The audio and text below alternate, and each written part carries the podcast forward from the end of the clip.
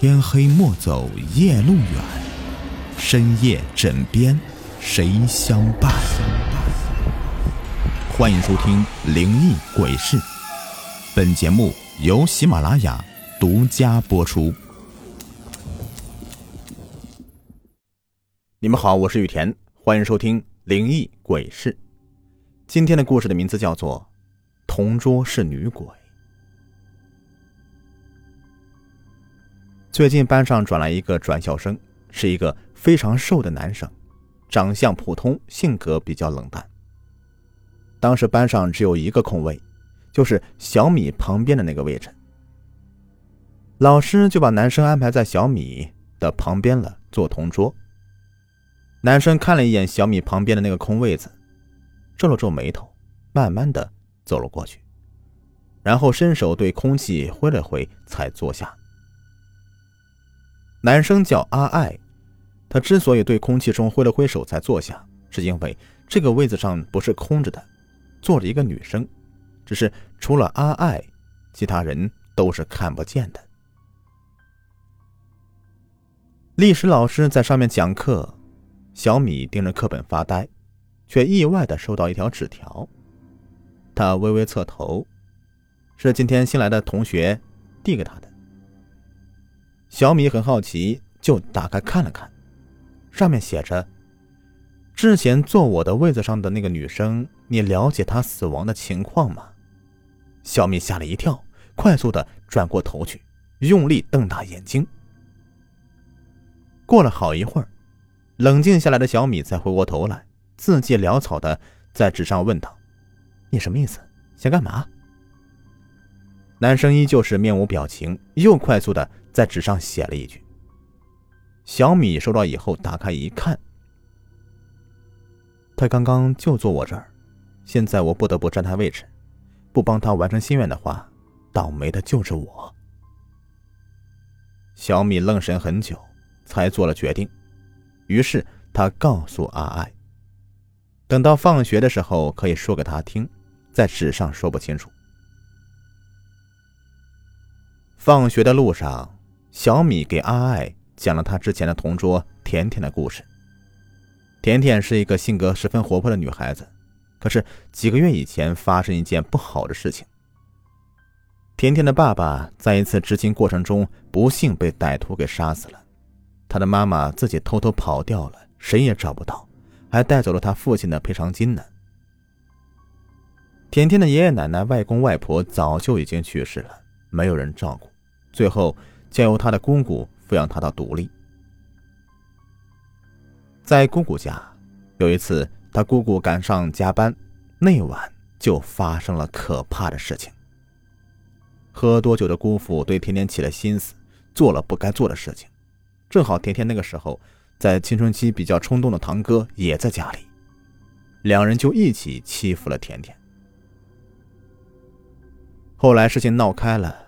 甜甜那个姑姑也是不省心的，不但不心疼自己的侄女儿，还责怪她勾引自己的老公和儿子，打骂她。这一下，所有人都知道了甜甜的事情。人嘛，都是差不多的，都喜欢欺负弱者当乐趣，将别人踩在脚底下来显示自己的高贵。没有人同情甜甜，还在背后说三道四的。甜甜受不了了，跳进水塘自杀了。就是半个月前的事情。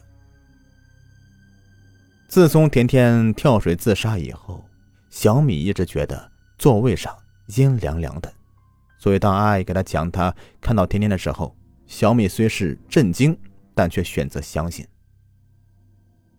阿爱又问：“你知不知道甜甜有什么样的心愿？”小米摇摇头。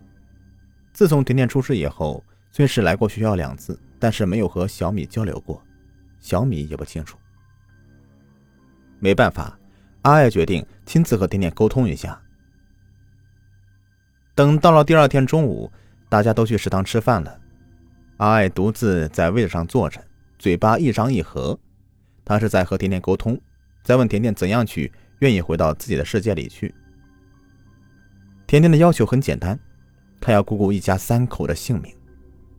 阿爱感到头疼的很，自己总不能去杀人吧。他试图劝解甜甜，甜甜马上是露出凶相，龇牙咧嘴不说话，极其的凶残。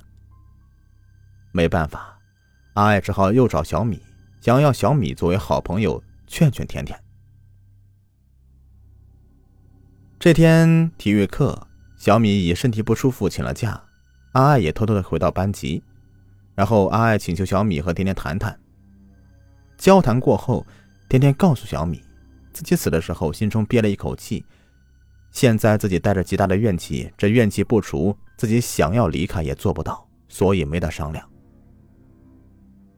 阿爱想了想，最后决定铤而走险，用自己的手段为甜甜讨一个公道。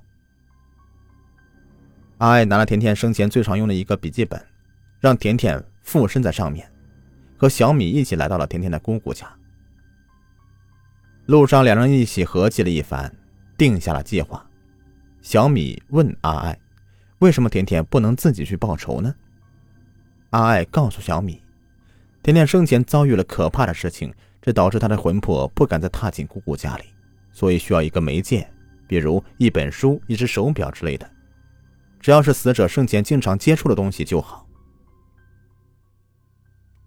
来到甜甜姑姑家，他们敲了敲门，因为这时候是傍晚，他们一家都在。小米告诉他们，自己是甜甜的同桌，上次借了甜甜一本笔记，结果忘记给她了。